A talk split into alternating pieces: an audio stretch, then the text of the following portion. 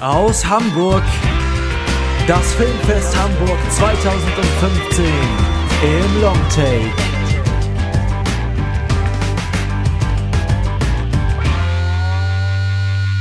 Moin, moin, hallo und herzlich willkommen aus der schönsten Stadt der Welt, Hamburg. Wir sind der Longtake Podcast und wir berichten vom Filmfest Hamburg 2015 und heute speziell über die Filme, die wir an den Tagen 5 und 6 auf dem Filmfest gesehen haben.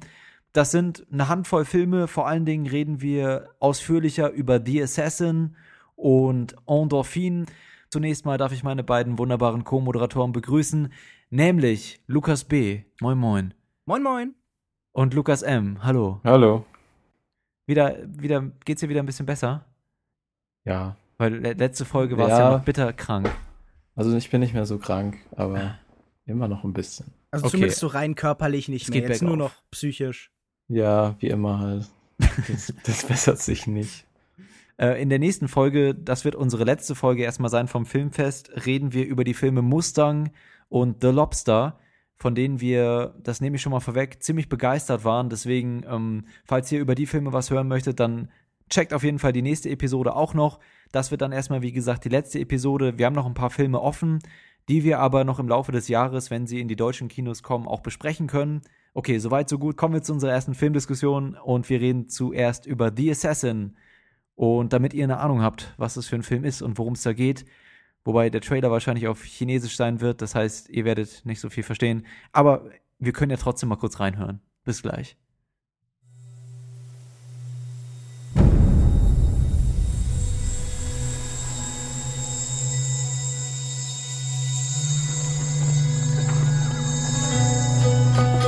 如今剑术已成。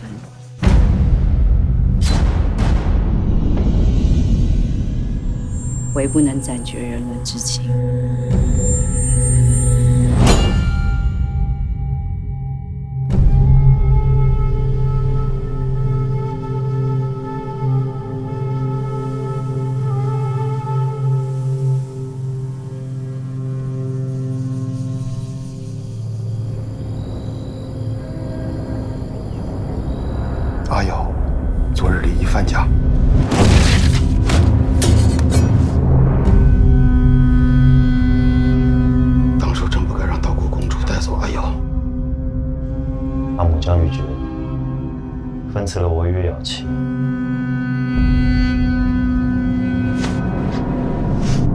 无可逭，为我刺其手，无始之举。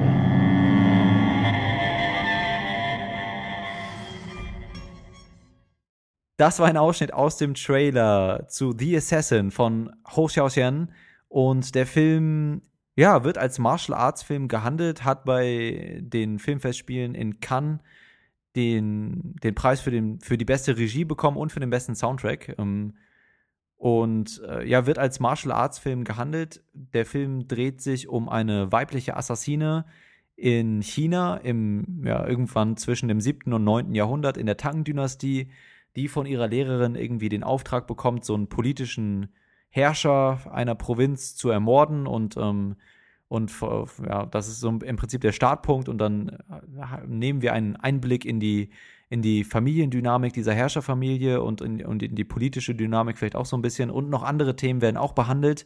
Und in unserem Publikum, obwohl wir es auf dem Filmfest gesehen haben in Hamburg, waren doch sehr viele sehr schnell verwirrt, was das hier für ein Film ist, in dem sie sich hier gerade befinden, weil sie haben das Poster wahrscheinlich gesehen, da hat man halt die Protagonistin gesehen mit einer Klinge.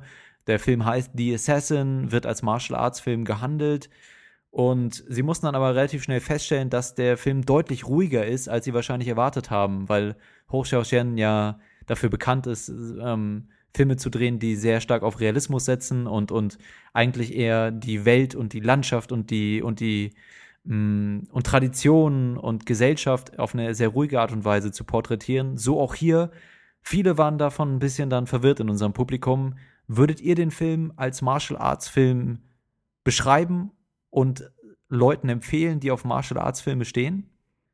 Ich finde das schwer zu sagen. Es ist auf jeden Fall ein Film, der auch, so wie der Wuxia-Film im Allgemeinen, sehr stark äh, sich über Bewegungen und eben Tableaus und Bilder erzählt. Es sind nur eben dann in der Regel sehr kleine Bewegungen in einem sehr statischen Bildrahmen in der Regel. Also dann sind da kleine flackernde Flammen und leicht bewegende Vorhänge. Es ist ein sehr ruhiger Film in jeder Hinsicht, sowohl handlungstechnisch als auch eben in diesen Actionkämpfen. Es ist sicher auch irgendwo eine Dekonstruktion dieses Genres, aber hm, wer auf jeden Fall einen sehr klassischen Martial Arts Film sehen möchte, wer sich von den Kämpfen unterhalten sehen möchte, wer Action und Spannung haben will, der ist sicherlich fehl am Platz.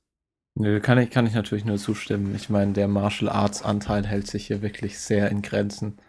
Wenn es mal Kämpfe gibt, dann sind die meistens sehr kurz oder werden nicht mehr richtig gefilmt. Also der Fokus liegt hier nicht auf Action, sondern ganz klar auf, auf der Bebilderung von diesem ganzen Setting und halt auch der Originalgetreue hier. Und ähm, ja, also ich kann ihn auf jeden Fall nicht empfehlen, wenn du, wenn man hier einen wirklichen Martial Arts Film erwartet. Mhm. Aber wir können Stimmt. ja so ein bisschen darüber reden, wie er tatsächlich arbeitet mit der Moral des Wuxia-Films. Ich meine, das sind ja Geschichten, die sehr, sehr viel eben von der Logik dieser Kämpfe erzählt und der seine Kämpfe ja auch nicht immer nur auf so einer reinen Bewegungsebene oder auf so einer reinen Action-Ebene versteht, sondern der immer versucht, in diesen Kämpfen Zwischenmenschliches auszudrücken. Mhm. Und hier würde ich sagen, geht es in der Regel vor allen Dingen um die Verweigerung des Kampfes. Ungefähr die Hälfte der Kämpfe enden ja damit, dass die Figuren einfach umdrehen und auseinandergehen. Und dass irgendwie das Heldenhafte, das Heroische dieses ganzen Prozesses darin liegt, sich eben der Gewalt zu verweigern ja, zumindest der finalen Gewalt. Also ich meine, die Figuren suchen auch an bestimmten, in bestimmten Momenten schon auch den Konflikt, der dann äh, und provozieren den auch, um, um vielleicht gerade dadurch auch eine Botschaft zu senden, wenn man zum Beispiel äh, relativ zu Beginn an einen Kampf zwischen unserer Protagonistin und, und, ähm, und äh, ja, ich glaube, dem Herrscher da oder dem, dem, dem Herrscher der Provinz denkt, der oben auf dem Dach stattfindet. Ja. Mhm ich finde, dass diese Kämpfe eben schon irgendwie auch als Mittel der Kommunikation da eingesetzt werden. Ja, das auf jeden Fall. Den, zwischen den Figuren, weil es ja auch eine Geschichte dieser Familiendynamik ist, die da ähm, nach und nach sich entfaltet und, und äh, aufgelöst wird, oder? Ja, die zentrale Dynamik, die da natürlich irgendwie zwischen diesen beiden Figuren spielt, nämlich eben zwischen äh, Yin Yang, der, der Assassine eben, und mhm. eben dem Herrscher, ist ja, dass sie ursprünglich einander versprochen waren. Also die beiden waren ja irgendwann ein Liebespaar oder sollten zumindest heiraten und zumindest empfinden sie immer noch was füreinander. Und das ist ja das, was sie eben gerade von ihrem Akt abhält. Also es ist ja gerade das Ringen mit sich selbst und mit ihm, das im Mittelpunkt steht. Nämlich diese Frage, ähm, einerseits diese Verpflichtung, die sie eben als Assassine hat, die in diesem speziellen Kloster dazu erzogen worden ist, mhm. aber da kommt dann doch immer wieder ihre eigene Moral dazwischen. Ja. Und wir sagen das jetzt so einfach, diese ganzen Sachen ähm, sind nicht so einfach zu entschlüsseln da. Also selbst, äh, wobei die Familienhistorie äh, zwischen den Personen relativ deutlich teilweise angesprochen wird, aber das ist ein Film, der sich jetzt äh, ähm, nicht besonders schnell erschließt, oder? Also war natürlich in, in, chinesischer Originalfassung haben wir den gesehen mit Untertiteln und ähm, ich war teilweise zu beschäftigt, um die Bilder mir anzusehen, weil die, da kommen wir sicherlich auch gleich noch drauf zu sprechen, super schön waren, wunderschöne Aufnahmen, äh, um überhaupt genau dem zu folgen, was da gerade gesagt wurde. Also am Anfang wird viel über Politik geredet und solche Sachen und es ist, äh, man tut sich dann auch so ein bisschen schwer, selbst wenn man mhm. jetzt keinen hundertprozentigen Martial Arts Film erwartet und weiß, was Ho Xiaoxian ähm, normalerweise so für Filme macht, tut man sich doch trotzdem schwer, in diese ganze Geschichte ähm, seinen Weg da reinzuarbeiten irgendwie.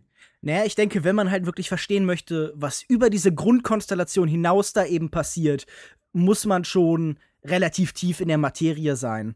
Aber ich denke, es ist eben auch ein Film, den man vor allen Dingen, wie so viele Filme, halt erstmal vor allen Dingen auf so einer rein sinnlichen Ebene genießen müsste. Man mhm. sollte sich an den Bildern erfreuen, man sollte sich an den Ideen die in diesen Bildern mitschwingen, eben genug abarbeiten können, ohne irgendwie sich zu stark auf diesen Plot zu fokussieren. Ja, es ist ein sehr kryptischer, ein sehr enigmatischer Film, der ähm, einen so ein bisschen auf Distanz halten kann.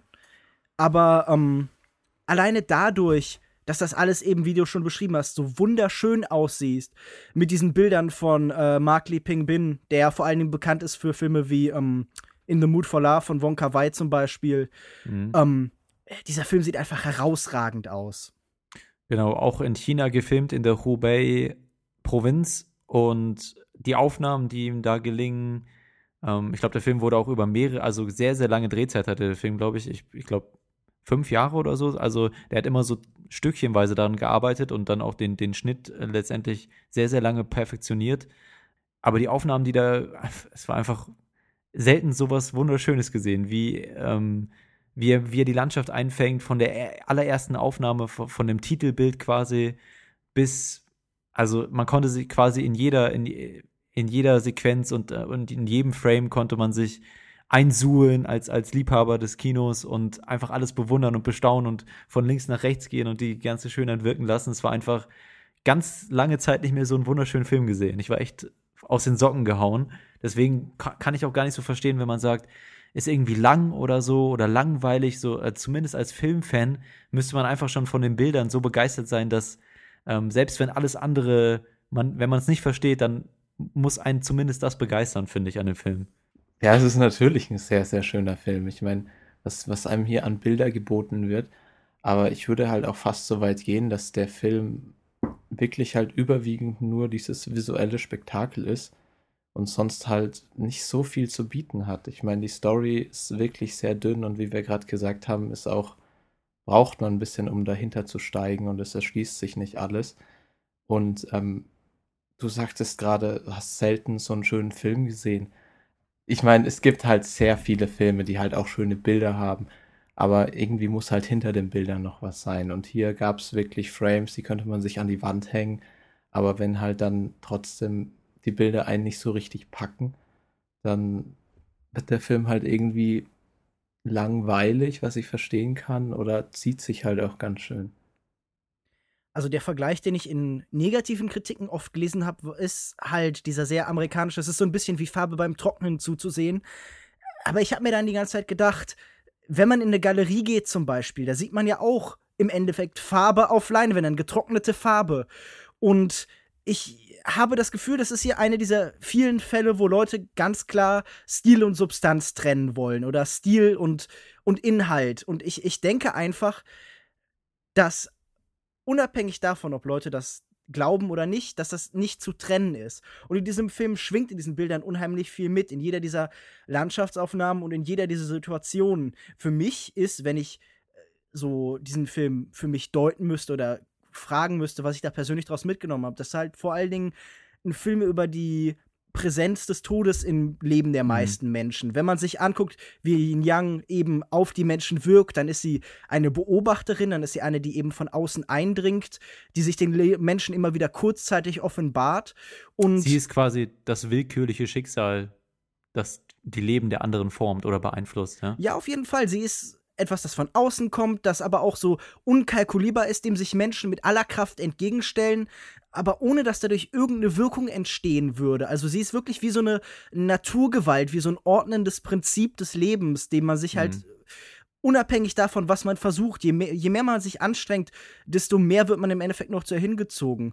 Und zusammen mit der Tatsache, dass es ein Film ist über die Verweigerung von Gewalt, über die Verweigerung von Konflikt und die Tatsache, mhm. dass man selbst, wenn man die Gesellschaft einem diese Rolle zuschreibt, einander zu bekämpfen, dass man sich trotzdem immer noch verweigern kann, ist es ja so ein bisschen ein Appell für ein bewussteres Leben, für ein Leben auch ohne eine Gewalt, eine Verweigerung gegenüber gesellschaftlichen und politischen Strukturen, die einen gegeneinander stellen.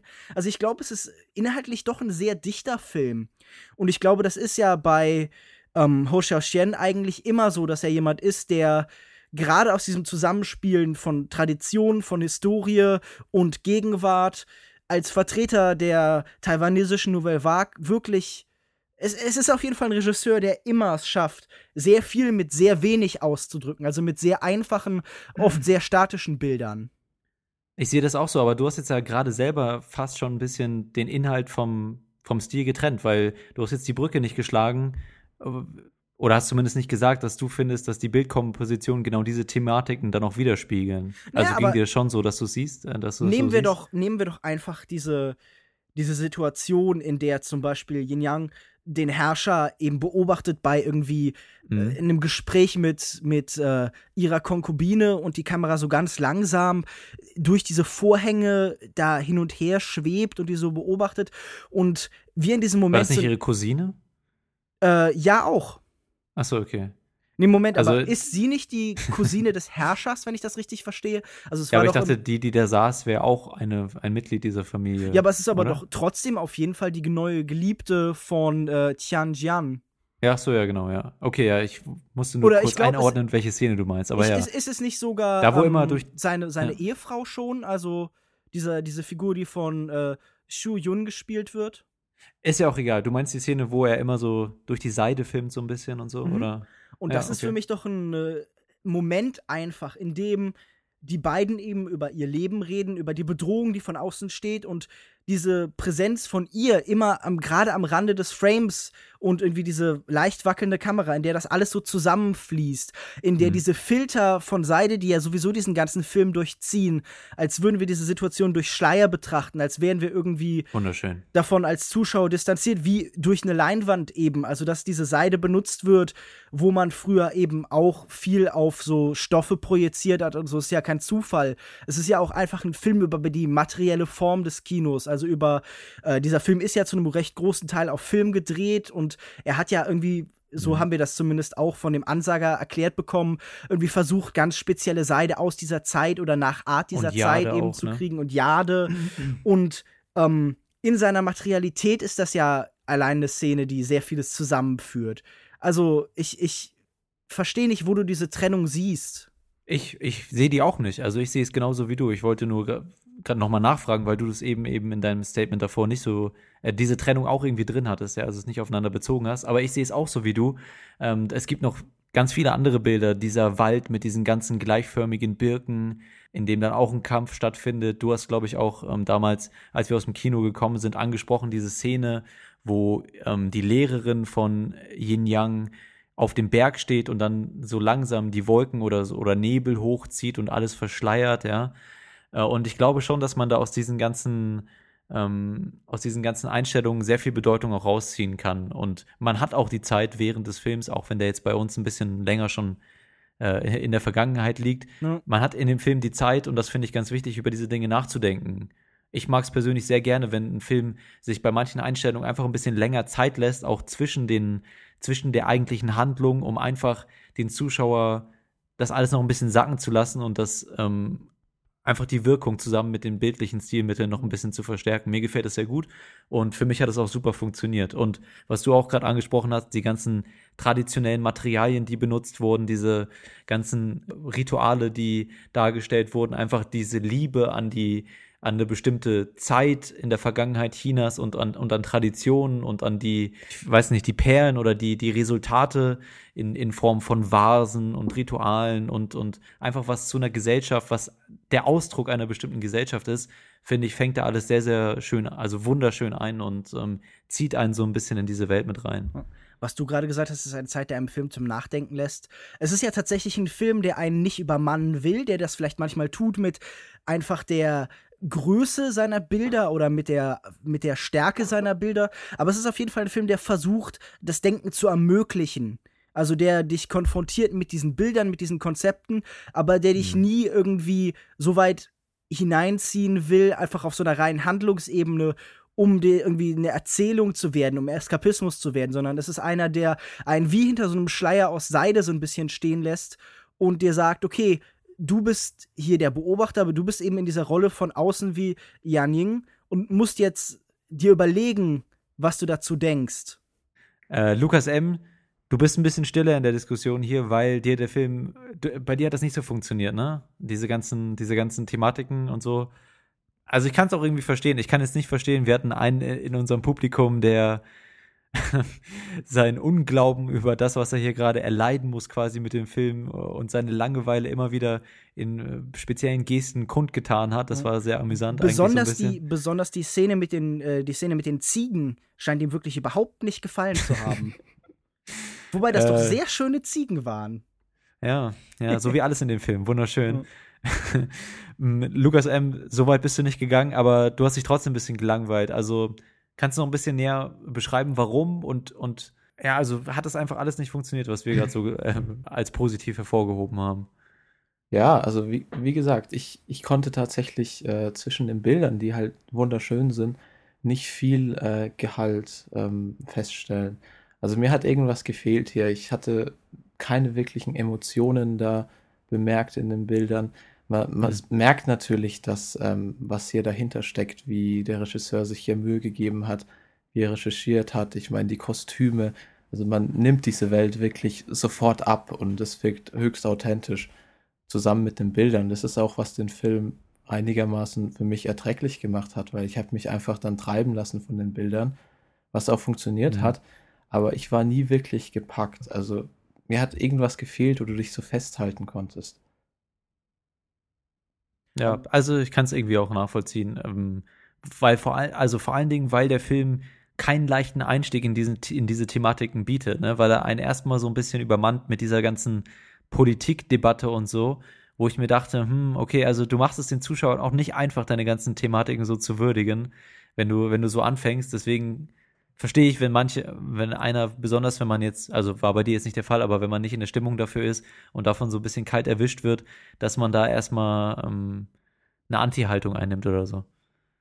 Wir hatten auch ganz kurz mit einem Kameramann gesprochen, den wir da auf dem Filmfest getroffen hatten und der äh, war jetzt auch kein so großer Fan von The Assassin und hat vor allen Dingen die Bildformate angesprochen, die er halt so, also der, der Film arbeitet am Anfang mit ein bisschen schwarz-weiß und 4 zu 3 ist es wahrscheinlich ungefähr und öffnet sich dann irgendwann später, benutzt dann meistens äh, Bilder in Farbe, aber dann halt manchmal noch in anderen Formaten. Ja? Ähm, und der Kameramann, mit dem wir gesprochen hatten, hat das irgendwie so als Willkür gesehen oder hat äh, die Bedeutung dahinter nicht verstanden. Hat es für euch funktioniert oder? Ja, sein großer Kritikpunkt war doch, dass er den Wechsel dann eben auf das Breitbandformat Ja. nicht überzeugend fand in der Hinsicht, dass das Bild, mit dem der Film einsteigt, ich glaube, mit äh, der, der, dem Spielen eines Lieds oder einem. also ein, ein, ein, mit dem das breitere Bild dann einsteigt. Genau. Ja. ähm, nicht als überzeugendes Tableau empfand, um diesen Übergang irgendwie zu rechtfertigen, nicht beeindruckend genug. Und ähm, dem würde ich halt entgegensetzen, dass das eine der relativ äh, wichtigen, wiederkehrenden Motive ist, die, der Vortrag dieses Liedes, das ja immer wieder auftaucht, das so ein bisschen immer der, der Ankerpunkt ist, um den sich alles herumschwingt. Also das ist ja schon sehr bewusst gewählt. In Retrospektive hat mir auch ähm, das 4 zu 3 und Schwarz-Weiß vom Anfang ganz gut gefallen, weil es halt nochmal so ein bisschen hervorgehoben hat, dass eben diese ja fast schon göttliche Instanz der Lehrerin von Yin Yang Mhm. ähm, und sie selbst eben dann auch als Assassine und als, als ausführende Hand dieser Lehrerin oder Meisterin, dass die eben äh, so ein bisschen als insgesamt als, als Instanz des Schicksals und göttliche Instanz bilden, die schon ewig da war in der Vergangenheit und ähm, Ja, die auch halt dadurch was sehr Beengendes hat, weil sie halt sehr klar Mhm. Regeln und Strukturen vorgibt und so, mit denen ja dann auch im geweiteten Bild Yin Yang immer noch zu kämpfen hat.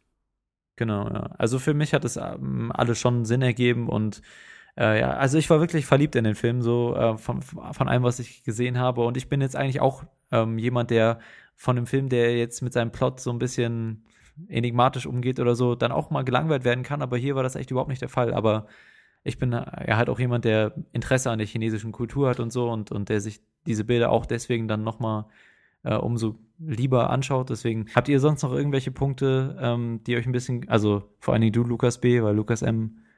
wissen wir schon, dass er jetzt nicht so der Riesenfan Fan war, aber gab es da noch irgendwelche Punkte, die dir ein bisschen missfallen haben an dem Film?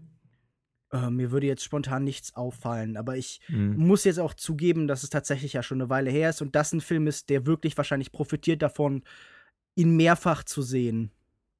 Gut, dann äh, belassen wir es erstmal dabei und kommen zu unserem Fazit zu dem Film. Lukas M. Willst du beginnen, Okay. Damit wir Also- auf einer ho hohen Note Hm? enden? Ja. Langsam steigern. Also, wie vorhin angesprochen, für mich war der Film wirklich rein, vor allem visuell äh, überzeugend. Und äh, von der Story, ich bin nicht wirklich durchgestiegen. Irgendwann habe ich mich dann auch aufgehört, weil ich war nicht wirklich investiert. Mich hat teilweise äh, die Story auch nicht so interessiert. Ich muss aber auch dazu sagen, dass ich jetzt nicht der größte Fan fin- bin von den Wuxia-Filmen. Vor allem, wenn dann halt, äh, ich meine zum Beispiel House of the Flying Daggers oder so, ist mir extrem zu Mhm. übertrieben. Hier ist es jetzt genau das Gegenteil. Und ähm, wenn man dann so einen Mittelweg findet, sowas wie Hero, gefällt mir ganz gut. Aber hier, naja, also wie gesagt, die Bilder waren toll. Allein deshalb kann man sich den Film auf jeden Fall anschauen. Ansonsten, ähm, man muss sich halt wirklich bewusst sein, dass man hier einen sehr, sehr langsamen Film bekommt und ähm, keine, keine große Spannung oder so. Aber ich würde dem Film allein wegen dem, was dahinter steckt, der ganzen Arbeit und auch, ähm, man muss es ja irgendwie würdigen, die ganzen Bilder, drei von fünf Sternen geben. Ich denke, das hat er sich verdient. Ich denke auch. Lukas B., dein Fazit. Mir hat der Film wirklich sehr, sehr gut gefallen. Ich finde, es ist ein visuell herausragender Film. Es ist ein Film, der sehr viel bietet, der eben Stil und Substanz ganz natürlich miteinander beieinander lässt und irgendwie es gibt keinen Grund, da irgendwie sich an diese Trennung zu setzen. Es ist ein Film, auf den man sich einlassen muss, der für ein spezielles Publikum ist, das auf jeden Fall. Es ist kein Actionfilm, es ist kein Spannungsfilm, sondern es ist ein Film, der äh, in gewisser Weise als Dekonstruktion funktioniert, aber trotzdem auch bei manchen Strukturen des Genres eben bleibt, aber die eben auf neue Weise denkt. Und es ist halt wirklich der Film, auf den die Fans von Ho Xiaoxian irgendwie diese acht Jahre gewartet haben. Es ist genau das, was man erwarten würde, wenn Ho Xiaoxian ins Wuxia-Genre geht. Ähm, ich würde äh, 4,5 von 5 Sternen geben und eine klare Empfehlung aussprechen. Für jeden, der mit dieser Art von Film etwas anfangen kann. Genau, ich würde auch 4,5 von 5 möglichen Sternen geben. Ähm, war sehr begeistert von dem Film, wunderschöne Bilder. Für mich auch bedeutungsvolle Bilder, die einfach Zeit, einem selbst Zeit zum Atmen und Nachdenken lassen. Ja, obwohl es ein bisschen schwer ist, sich da am Anfang reinzufinden, äh, findet man sich dann doch irgendwann rein und die Themen, die angesprochen wurden, funktionieren einfach wunderbar in, der, in, dem, in dem Plot und, und zusammen mit den Bildern.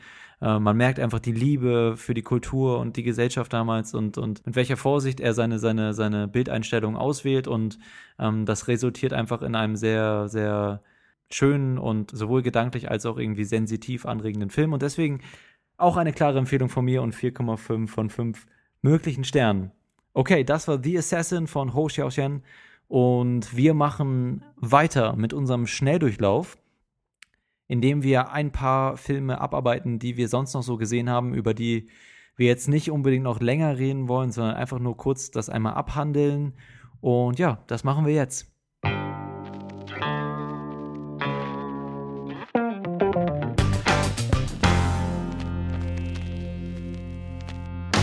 Kommen wir zu unserem Schnelldurchlauf vom Filmfest Hamburg 2015 und fangen wir an mit Remember. Das ist ein Film, der 95 Minuten lang ist, ist ein Drama-Thriller. Regie führt Atom Egg, wie heißt er nochmal? Atom Egoyan. Atom Egoyan. Geschrieben ist das Drehbuch von Benjamin August und unter anderem mit dabei sind Christopher Plummer, Dean Norris und Martin Landau. Und der Film erzählt die Geschichte eines alten Mannes, der mittlerweile äh, an Demenz leidet und in einem Altenheim, le Altenheim lebt und seine Frau verstirbt und er bekommt dann einen Brief ähm, mit einer speziellen Aufgabe, die er zu, zum Ende seines Lebens noch einmal, ja, eine bestimmte Rechnung, die er begleichen will, kann man so sagen, denn er war damals als Jude in einem, in Auschwitz im Konzentrationslager und will sich jetzt quasi an dem Obersturmführer demjenigen, der auf jeden Fall dafür verantwortlich ist, dass er da gelandet ist und ihm äh, das Leben zur Hölle gemacht hat, an dem will er sich rächen und macht sich dann auf, diesen Herrn zu suchen. Fast schon ein bisschen so ein bisschen Road-Movie-mäßig. Ne? Äh, wie hat euch der Film gefallen? Könnt ihr euch noch an den Film erinnern? Remember heißt der Film deswegen. Okay. Also, ich fand den Film ganz angenehm. Er war vor allem sehr ähm, amüsant anzuschauen. Also, ich hatte mich wirklich keine Sekunde gelangweilt hier. Ähm, mir hat die Stimmung ganz gut in dem Film gefallen, die so ein bisschen Hitchcock-mäßig, aber dann gleichzeitig mit diesem Roadtrip, wo er halt immer wieder andere Leute begegnet. Ähm, mhm. So gegen Ende, keine Ahnung, ich fand, er wurde so ein bisschen trashig und auch ein bisschen übertrieben. Also, ich sag nur zum Beispiel, wenn er dann hier Hank aus Breaking Bad trifft und Dean Norris, Sachen, ja ja, manche Sachen sind dann so ein bisschen too much. Aber, aber die Szene hat mir eigentlich gerade gut gefallen. Ja, ja, die war auch cool, aber vielleicht, wie gesagt, ähm, over the so top bisschen, meinst du? Ja, ja, ein bisschen zu sehr explodiert ja, dann alles. Finde, da hast du auf jeden Fall einen Nerv getroffen, weil das ist ein komischer Film, was die Tonalitäten angeht, die er versucht eben zu spielen. Denn das ist einerseits so eine Ansprechhaltung des Films, die auf so einer Oscar-Prestige-Film-Ebene funktioniert, mit einer gewichtigen Thematik in Form des Holocausts Mhm. und dieser, dieser, diesem Spiel mit der doppelten Erinnerung. Er kämpft gegen das Vergessen bei sich selbst an, durch die Demenz, gegen diese Krankheit, aber auch eben gegen das Vergessen dieser Verbrechen, Mhm. dieser Krieger. Äh, in jeder Form, also dieses Konflikts, allgemein dieses schrecklichen Verbrechens, das am jüdischen Volk begangen worden ist. Und endet dann später auf so einer sehr merkwürdigen Note, die halt sehr stark dann in diese Thriller-Richtung geht, die sehr äh, mit Twists eben funktioniert und die im Endeffekt die ganze ursprüngliche Thematik so ein bisschen als MacGuffin fast ähm, entlarvt. Oder Und ich Red finde, das Herring. sind zwei, ja, genau, aber es sind zwei Ebenen, die für mich nur sehr schwierig zusammengehen. Und ich weiß nicht wirklich, was dieser Film machen will. Also der erfreut sich natürlich so ein bisschen daran, seine so ein bisschen moralinsaure Grundhaltung am Ende dann so einfach vorne überzuwerfen und zu sagen, okay, ich bin hier jetzt ein etwas trashiger Thriller-Film, Mhm, der genau. irgendwie euch mit Absurditäten irgendwie überrascht. Aber trotzdem bleibt da einfach so eine sehr, sehr komische Stimmung im Endeffekt. Mhm. Und ich weiß einfach nicht, ob diese zwei Ebenen des Films wirklich zusammen funktionieren. Ja, ich glaube auch nicht. Und deswegen habe ich, aber ich, ich muss sagen, also für mich hat, haben diese zwei Ebenen auch nicht zusammengepasst, aber dafür habe ich dann mich einfach darauf besinnt, die etwas trashigere, trashigere, trashigere, jetzt habe ich es verdeutscht, trashigere Ebene ähm, bisschen mehr zu genießen. Also mir haben eigentlich diese trashigen Momente ziemlich gut gefallen und haben mich auch so ein bisschen schmunzeln lassen über das, was ja vielleicht gar nicht so wirklich angebracht wäre äh, in Anbetracht der ganzen Thematik, die da verhandelt wird. Gerade, dass der Film sich manchmal wagt, ein bisschen über die Stränge zu schlagen und dann, was man halt in so einem Film über alte Leute nicht erwartet, so, dass dann halt einfach Blut vergossen wird und das manchmal sehr, sehr explizite Gewalt gibt und ähm, gegen Ende dann auch noch so eine Note bekommt, über die ich jetzt nicht zu viel sagen will, weil für manche Leute wahrscheinlich das nochmal so vielleicht ein Punkt ist, der den Film besser macht vielleicht. Also für uns, wir, wir haben das Ende dann, gerade die letzte Szene, doch eher so ein bisschen mit einem Schmunzeln betrachtet, oder? Also für uns hat es. Ja, oder mit, mit hochgezogener Augenbraue. Ja, genau, so irgendwie. Nee, aber, aber ohne zu viel vorwegzunehmen, ist es ja auch in der Hinsicht ein komisches Ende, dass es doch tatsächlich viele der Klischees, die eben über Juden zum Beispiel von den Nazis auch popularisiert wurden, Mhm. nochmal bestätigt auf gewisse Weise. Also, ich, ich weiß nicht, das ist natürlich nicht die Absicht des Films, aber das ist mir doch bitter aufgestoßen. Mhm. Was ich auch nicht so toll fand, wir sind ja hier im Schnelldurchlauf, deswegen hake ich das jetzt ja alles mal ein bisschen schneller ab. Äh, die ganze Struktur, also ich mag generell nicht so Roadmovie-Strukturen, wo halt A, B, C, D abgeklappert wird und E ist es dann. Das nimmt irgendwie so für mich so Ja. ein bisschen die, die Spannung aus so einem Film, weil Der Film macht sich ja durch diese Formel auch sehr vorhersehbar Genau, ja. in gewisser Ja. Hinsicht. das hat so ein bisschen die Spannung für mich rausgenommen. Mir haben dann einige Szenen ganz gut gefallen, ähm, so einzelne Aufeinandertreffen und, und Konflikte und Momente, zwischenmenschliche Momente, aber alles in allem, auch gerade mit dem Ende dann, muss ich sagen, das ist halt schon eher irgendwie ein trashiger Film, der nicht das erreichen kann, was er sich vielleicht als, ja, greift einfach thematisch so ein bisschen zu hoch, kommt er nicht ran. Ein Aspekt, den ich noch gerne erwähnen würde, ist, dass er so ein bisschen, äh, Atom McGowan ist ja Kanadier und dieser Film spielt so ein bisschen mit der amerikanischen Obsession mit der Schusswaffe. Also es gibt immer wieder Szenen, in denen dann irgendwie äh, Seth halt zum Beispiel an eine Waffe kommen will und ihm dieser Händler dann irgendwie mit gewisser Begeisterung diese verschiedenen Modelle vorstellt. Oder wenn er Mhm. an der Grenze irgendwie überprüft wird, aber dann sich da auch kein Problem ergibt. Oder er in einem Supermarkt sogar mit einer Waffe erwischt wird und der Polizist, der ihm diese Waffe dann abnimmt, sich diese Waffe anguckt und wir erwarten jetzt, okay, er wird jetzt sagen so, oh, da können Sie nicht mitmachen, ich muss sie jetzt mitnehmen. Und er sagt, oh, das war das erste Modell, das ich damals hatte. Und dann so in Nostalgie verfällt angesichts, angesichts dieses Mordinstruments. Mhm. Das ist für mich auf jeden Fall ein Aspekt, der auch in diesem Film so ein bisschen mitschwingt. Ja, und die Konsequenzen werden dann irgendwann auch noch teilweise recht blutig dargestellt. Genau. Also es ist auf jeden Fall auch ein Film über Waffengewalt. Gut, das war Remember Sternewertung. Lukas M. Äh, so zwischen, zwischen drei und dreieinhalb von fünf. Ja, was jetzt? Ja, muss ich mich jetzt Yep. auf eins Ja. festlegen. Dann So funktioniert drei. doch euer blödes Sternesystem. Drei? Ja, drei sind zu wenig und dreieinhalb sind zu viel. Also drei. Drei. Drei. Ich gebe auch drei. Ja, wobei, ich gebe 2,5. Lukas B. Äh, ich gebe auch 2,5. Okay. Das war Remember und wir kommen zum nächsten Film, den wir besprechen wollen. Und zwar ein Film, der auch bald in die deutschen Kinos kommt. Fragezeichen. End of the Tour. Äh, Ja. Der auch bald in die deutschen Kinos kommt. Fragezeichen. End of the Tour. Und zwar ist es der neue Film mit Jason Siegel und Jesse Eisenberg. Ähm, Regie führt hier James Ponsoldt, geschrieben von Donald Margil und David Lipsky. Mm, ja, und das ist die Geschichte von dem Rolling Stone, beziehungsweise, ja, ist die Geschichte von Rolling Stone Autor David Lipsky, der einen Artikel über David Foster Wallace schreibt und eben auch über längere Zeit mit ihm rumreist und, und Interviews mit ihm aufnimmt. Ähm, das eben in dem Jahr 1996 nach seiner, nach seinem Bestseller ähm, äh, Roman Infinite Jest. Und Mhm. ja, es ist eben die Geschichte von den beiden, dessen, deren Dynamik, die beiden Persönlichkeiten, die da aufeinandertreffen. Ich persönlich bin kein großer Fan von Jason Siegel und auch kein großer Fan von Jesse Eisenberg. Muss sagen, dass die beiden für mich in dem Film einigermaßen erträglich waren, was ich nicht erwartet hätte. Also es war insgesamt schon irgendwie ein netter Film ähm, und, und die Dynamik zwischen den beiden war auch schon ganz interessant und, und konnte meine, meine ähm, Abneigung, die ich gegen diese beiden Darsteller hege, so ein bisschen äh, ausgleichen. Wie ging euch das? Mir, mir ging das ähnlich, weil ich jetzt auch beide Darsteller kein besonders großer Fan von bin. Aber gerade deshalb hat mich der Film wohl ähm, ziemlich überrascht, weil ich hatte keine hohen Erwartungen, habe kurz davor noch so die Kritiken von anderen Festivalbesuchern gelesen, die meinten, es ist mehr so intellektuellen Gelaber und nicht besonders interessant. Hm. Aber es war halt dann doch das Gegenteil. Ich fand den Film wirklich sehr charmant. Ähm, teilweise hat tolle Dialoge. Ich fand äh, Jesse Eisenberg und vor allem Jason Segel sehr toll besetzt und ähm, auch schauspielerisch einfach äh, sehr stark.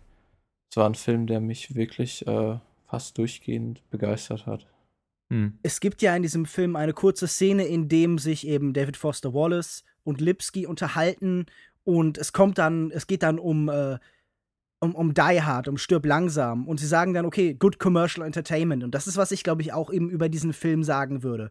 Das ist gute kommerzielle Unterhaltung, das ist ein netter Film, der äh, versucht eben sich auseinandersetzen mit der Frage von ähm, dem Genius einer Person, der fragt, okay, was ist das Problem, dass David Foster Wallace, der ja wenige Jahre nach diesem Interview Selbstmord begangen hat, warum konnte der nicht in dieser Welt leben? Was ist dieses Duell?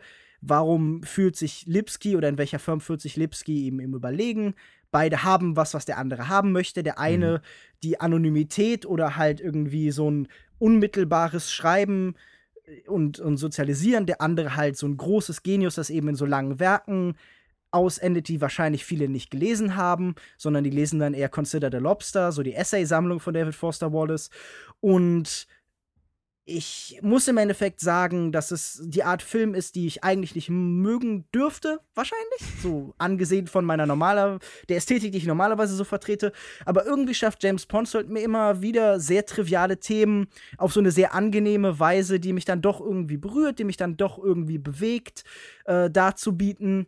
Ähm, mir hat der Film auch ganz gut gefallen. Ich finde dieses Zwischenspiel zwischen Lipsky und Wallace, also zwischen Eisenberg und Siegel, funktioniert wirklich gut. Es ist ein nett gefilmter Film, ohne Hm. Besondere Highlights oder so, aber ich würde auf keinen Fall sagen, dass es langweiliges intellektuellen Kino ist. Ich, Also da gibt es Ja. wirklich ganz andere, viel schlimmere Sachen. also ich finde auch gerade, ich finde auch jetzt überhaupt nicht, dass es intellektuellen Kino ist. Es werden ja nee, Klar, es werden manchmal Dialoge über diese Themen, die du auch gerade angesprochen hast, geführt, über was macht ein Genie aus, wie, wie ist das Bild von einem Genie in der Gesellschaft, wie, wie, wie kommt er mit der Gesellschaft klar, wie arbeitet er, ähm, wer kann solche genialen Werke überhaupt erschaffen und, und Ja. Ja, aber ähm, also das, das wird immer mal wieder so in Dialogen angerissen, aber so wirklich wird jetzt intellektuell da nichts fundiert verhandelt oder so. Es geht halt wirklich eher um diese Beziehung dieser zwei Typen. Es ist halt ein sehr konventioneller Film über jemanden, der sehr unkonventionell geschrieben hat, stellenweise. Und da liegt schon ein innerer Widerspruch, den der Film nicht auflösen kann. Aber ich äh, würde jetzt nicht sagen, dass es ein Film ist, der David Foster Wallace Andenken irgendwie mit, mit Schmutz beschmiert oder so, wie ich das stellenweise gelesen habe bei den Menschen, die eben sehr große Fans des Autors waren, die dann Infinite Jest auf ähnlich obsessive Art und Weise gelesen haben, wie das zum Beispiel Lipsky selbst gemacht hat. Mhm. Ja, ich glaube, bei dir ähm, oder bei euch beiden ist Jason Siegel noch ein bisschen we besser weggekommen. Ich fand ihn auch okay, aber gerade du meinst nach dem Film auch zu mir, dass du ähm, diese doppelte Rolle, die er manchmal spielt, ganz gut fandest oder dass man nie genau weiß, was man an ihm hat. Also ist er jetzt wirklich eher dieses ähm, Genie, in, das sich so ein bisschen verkleidet als dieser Normalo oder ist er wirklich einfach nur ein äh, Normal Dude? Normaler so, ne? Typ, genau. der Brillantes macht.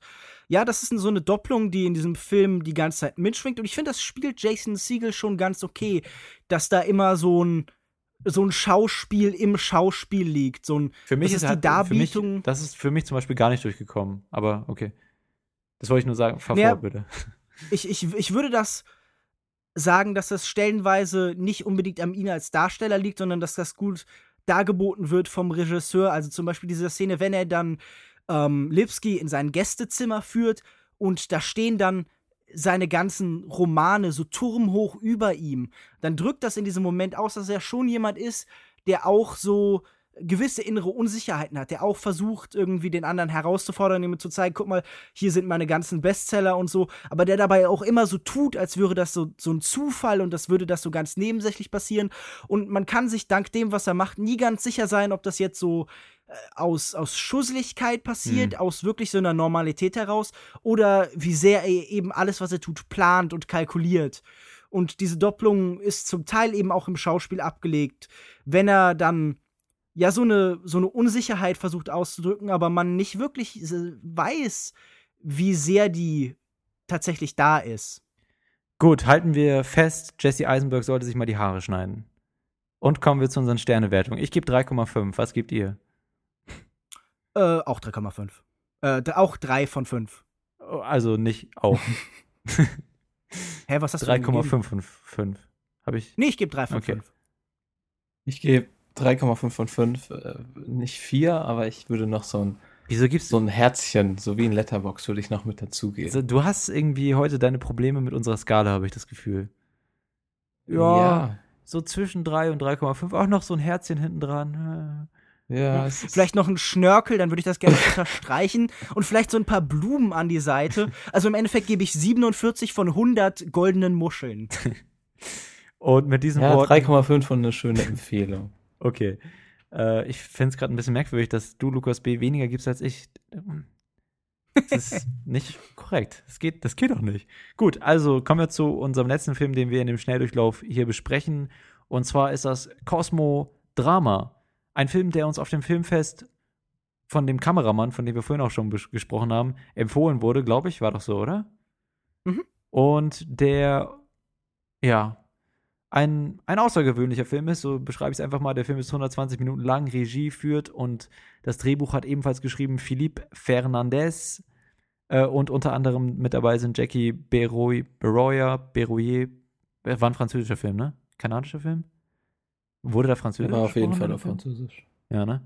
Also so, Jackie Beroyer, Bernard Bioncan, Emilia Deru Bernal, okay, mehr, stehen, mehr, Namen stehen hier nicht, sind unter anderem mit dabei. Es ist ein komischer Film. Es geht um sieben Astronauten, die auf einem Raumschiff aufwachen aus ihrem Stasis-Schlaf oder wie man das nennt ähm, und wissen nicht, wo sie sind, äh, wo sie herkommen, wo sie hinfliegen.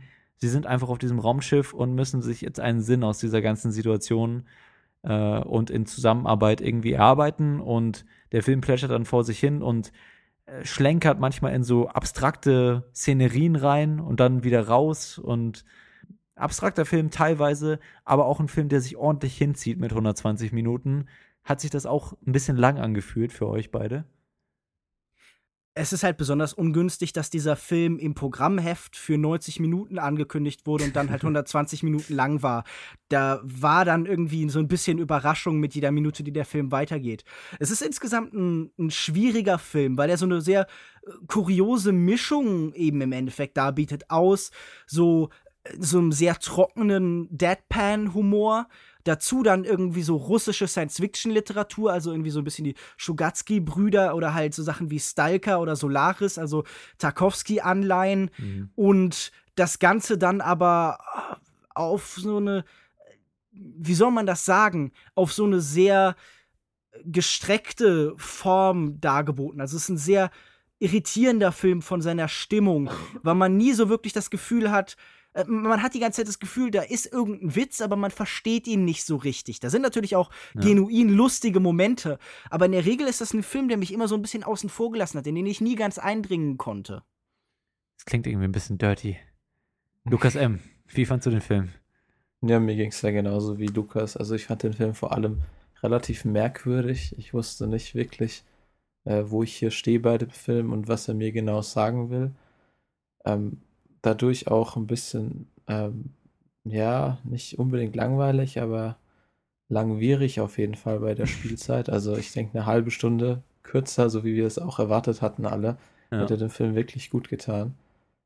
Ähm, was ich aber spannend hier fand, waren auf jeden Fall die ganzen Sets und die Kostüme. Mhm. Das war wirklich ja, so sowas Retrofuturistisches. Ja. ja. Also als hätte man, wie man sich in den 70ern die Zukunft vorgestellt hat, so ein bisschen. Also es ist so ein bisschen so Star Trek-Ästhetik plus Tarkovsky plus.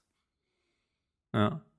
Der, der Film versucht auch irgendwie, also der versucht auf jeden Fall irgendwie auch wie jeder Film und besonders auch wie die guten Science-Fiction-Filme einen Kommentar über uns Menschen zu liefern, äh, indem er immer wieder so ein paar Vergleiche heranzieht, zum Beispiel dann irgendwann kommt auch ein Affe mit ins Spiel, ne, äh, und tanzt dann da mhm. rum und alle äh, und Allgemein wird viel getanzt in dem Film. Mhm. Und priven, primitiven Instinkten wird nachgegeben teilweise. Also da mhm. ist irgendwo so ein Kommentar über, über uns Menschen mit drin. Nur leider konnte ich ihn nicht so ganz entschlüsseln irgendwie ja, er vermengt unheimlich viel. Es geht dann um Kosmologie und dann werden die Theorien von Kurt Gödel irgendwie die ganze Zeit erwähnt und schwarze Löcher und äh, dann ziehen sich später Menschen aus und es geht um Biologismen und alle diese Figuren sind ja auch, äh, die haben ja keine tatsächlichen Namen, sondern sie werden so Berufsfeldern zugeordnet. Mhm. Also ich, wenn ich mich richtig erinnere, dann war der eine sogar Semiologe und einer war Regisseur und eine eine war Biologin und das, mhm. das verschwamm alles sehr zu so einem Brei von, von Ideen. Als hätte man, äh, ja, keine Ahnung, als, als hätte man dieses Drehbuch einfach vollgeblasen mit so Konzepten, die man anderweitig schon irgendwo gesehen haben. Und im Endeffekt kommt, kam für mich nicht so furchtbar bei viel dabei rum. Ich, ich bin fest überzeugt, dass es Leute gibt, die von diesem Film total begeistert sein werden. Und das ja. ist auch, glaube ich, ein Film, bei dem ich das auf keinen Fall irgendwem absprechen möchte, dass der einfach in seiner Skurrilität, einfach in diesem Weirden, das in allem mitschwingt, irgendwie so seine Fans findet. Irgendwie, wenn man wenn, wenn, wenn, wenn da draußen jetzt in unserer Hörerschaft jemand ist, der vielleicht Astronom ist, ist und gleichzeitig Nudist Biologen interessiert und großer Fan der Monty Pythons und von äh, Futurologie und irgendwie so äh, Retrofuturismus, dann, dann ist das wahrscheinlich der Traumfilm. Aber wir zählen jetzt halt nicht zu diesem sehr engen, sehr nischenhaften Publikum, das dieser Film angesprochen hat, glaube ich. In der Pressevorführung vor uns gab es ja auch Leute, die wirklich öfters mal gelacht haben. Achso. Ne? Nee, also sie hatten zumindest was an in der Vorstellung. Aber ja, an so Stellen, wo ich dann wirklich auch manchmal nur mit, so mit der Stirn runzeln konnte. Also es ist schon ein spezieller Film. Ja. Also wir haben so ein bisschen einen Spiegel der Erfahrungen, die dieser Mensch vor uns in äh, The Assassin gehabt hat, äh, da auch erlebt, aber nicht auf ganz so negative Art, sondern wir haben so, glaube ich, vor allem so eine Irritation erfahren, den ganzen Film. Aber äh, also ich persönlich sei die meiste Zeit da und war so, ja, das ist theoretisch irgendwie lustig, aber eigentlich auch nicht. Und das ist sicher irgendwo interessant, aber in der Praxis halt leider nicht. Hm.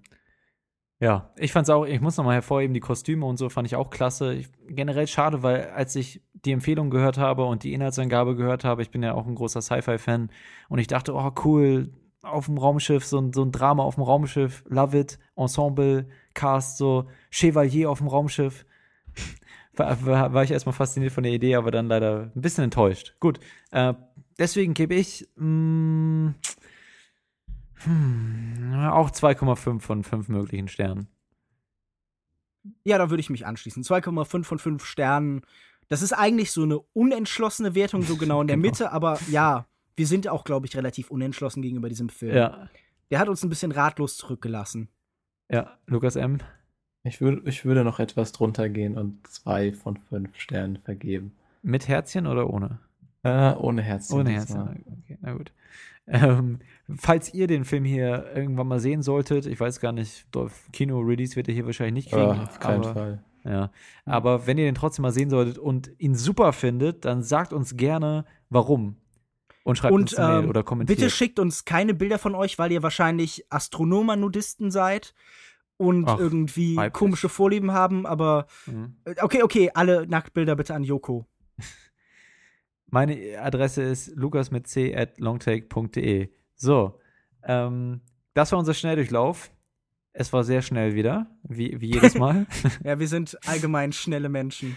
Und ähm, wir kommen jetzt zu unserer nächsten oder unserer finalen Debatte in dieser, in dieser Folge. Und zwar reden Lukas B. und ich über Endorphin. Das haben wir im Vorfeld schon mal aufgezeichnet, damit wir hier Lukas M. nicht langweilen müssen mit unserem Gebrabbel. Äh, das spielen wir jetzt ein und dann sagen wir gleich nochmal Tschüss und sagen euch, was in der letzten Episode vom Filmfest äh, noch so auf euch zukommt.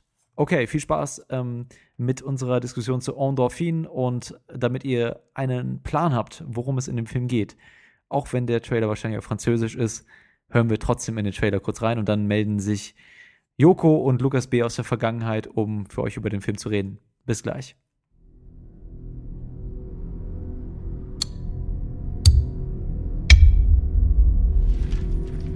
Regarde mon doigt ici. Tes paupières s'alourdissent de plus en plus. De plus en plus. Ouais. J'aimerais que tu retournes dans le temps. Je t'aime, papa Tu taillis, papa Allô? Tu vas plonger dans un état très profond. Le monde extérieur existe. Peut-être.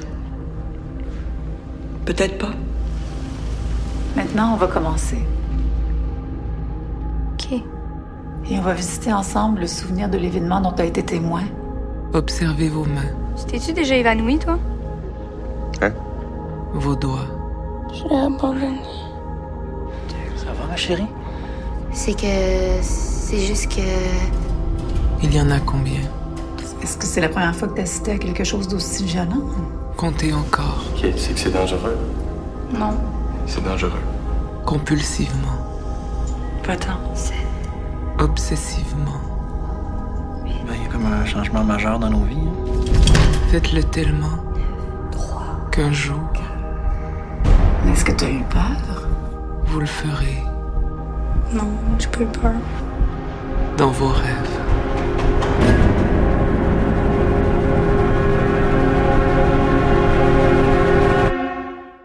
Das war ein Ausschnitt aus Endorphin, dem aktuellen Film von André Turpin, der wahrscheinlich den meisten eher bekannt ist als der Standardkameramann, der äh, bestbefreundetste Kameramann von Xavier Dolan, aber der ist auch selber als Regisseur aktiv. Und in Endorphin wird die Geschichte von Simone geschildert, die als junges Kind im Alter von 13 Jahren ein schweres Trauma erleidet. Und dieser Film erzählt auf drei Zeitebenen, wie sie damit umgeht, wie sie eben über die Jahre hinweg sich dem immer selben Thema auf verschiedene Art und Weisen nähert. Und es ist wirklich ein Film über das Verarbeiten von Trauma, ein Tryptychon des Leids. Wie hat dir denn Endorphin gefallen? Ja, mir hat der Film sehr gut gefallen. Der Regisseur war ja bei der Vorstellung, in der ich war, auch anwesend und hat sich vor dem Film einmal zu Wort gemeldet. Danach gab es auch noch ein QA mit, mit ihm, was wir gleich im Anschluss dann auch noch hochladen werden an unsere Filmdiskussion hier, damit ihr das auch mitbekommt, was er da so erzählt hat, weil es wirklich auch ähm, eins der besseren QAs vom Festival war. Und vor dem Film hat er sich zu Wort gemeldet und meinte: ähm, Leute, strengt euch eure Köpfe nicht zu sehr an, nehmt diesen Film als eine Erfahrung, lasst euch da reinziehen in, in dieses traumhafte Setting oder, oder dieses tranceartige Setting Und äh, der Film ist ja auch sehr enigmatisch und versucht euch, versucht nicht so viel Logik ähm, oder nicht so viel mit Logik da heranzugehen, sondern das einfach alles ein bisschen wirken zu lassen. Und das wäre auf jeden Fall auch so eine der Ebenen, auf der der Film, auf, auf der der Film am besten für mich funktioniert.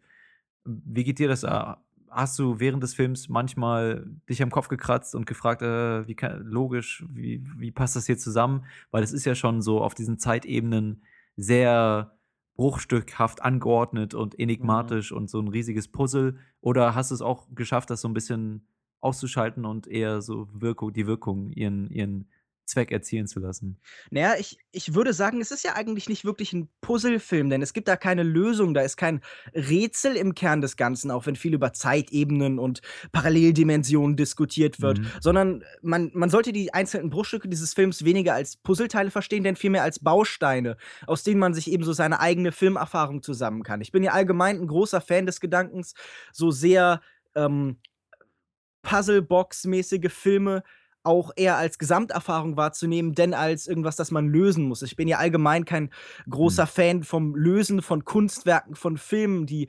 Reduzierung und Interpretation, die das Ganze auf eine, auf einen einzigen Gedanken herunterbricht, damit man damit umgehen kann. Und mhm. ähm, Interpretation ist ja häufig nur eine Möglichkeit, eben ein Kunstwerk in seiner Wirkung auf Distanz zu halten, sondern ähm, in dem Fall würde ich sagen, es ist ein Film, den man einfach als wie du schon sagst, wie der Regisseur ja im, im QA von dir wohl auch auf gewisse Weise sagt, vor allen Dingen als Erfahrung, da funktioniert er am besten. Denn ich glaube, wenn man versucht, tatsächlich sich die einzelnen Ebenen anzugucken und so, äh, kommt da nicht viel bei rum. Also da, er, er wird sich das sicher gut überlegt haben, das wird sicher irgendwie stringent oh, ja. erzählt sein, aber ich glaube nicht, dass man dadurch viel gewinnt. Ja, ich weiß nicht. Manche Leute ziehen da ja auch so ein bisschen Spaß raus. Ne? Das sieht man ja auch an den ganzen Analysen von irgendwelchen Filmen wie Inception oder, oder Shane Carruth-Filmen oder so. Ähm, oder, oder auch anderen älteren Filmen von, von, von Lynch oder so. Ähm, da, dass sie einfach Spaß dran haben, das zu alles analysieren und versuchen, ihre logische Lösung da rauszuziehen. Und also der Regisseur hat natürlich einmal auch vorher gesagt, lasst es euch auf wirken, äh, lasst es auf euch wirken. Aber mh, hm, danach hat er auch nochmal gesagt, also dass er zumindest der Meinung ist, dass man davon profitieren kann, den Film noch, noch ein zweites Mal zu sehen und dann wirklich dieses Logik, diese Logik anzugehen, weil er sich wohl auch im Vorhinein sehr viel Mühe mit den ganzen Theorien und so, die da fassen sollen, ge äh, ähm, gemacht hat und, und viele, viele Sachen auch aus der Traum, ich weiß nicht, wie nennt man das, die Wissenschaft über Träume. Traumforschung dann einfach. Traumforschung, genau, mit eingebaut hat und halt auch ähm, das Ganze mit den Zeitstrahlen und Paralleluniversen und so. Also hat, er hat sich da schon auch in der Logik, glaube ich, ziemlich viel Mühe gegeben, was ich jetzt, wie, wie es dir auch ging, halt jetzt beim ersten Mal schauen, ähm, ja, einfach nicht so, nicht so würdigen konnte, weil, weil man es halt auf dieser Ebene gar nicht schafft, das zu analysieren oder auseinanderzunehmen. Aber ich würde es jetzt nicht ausschließen,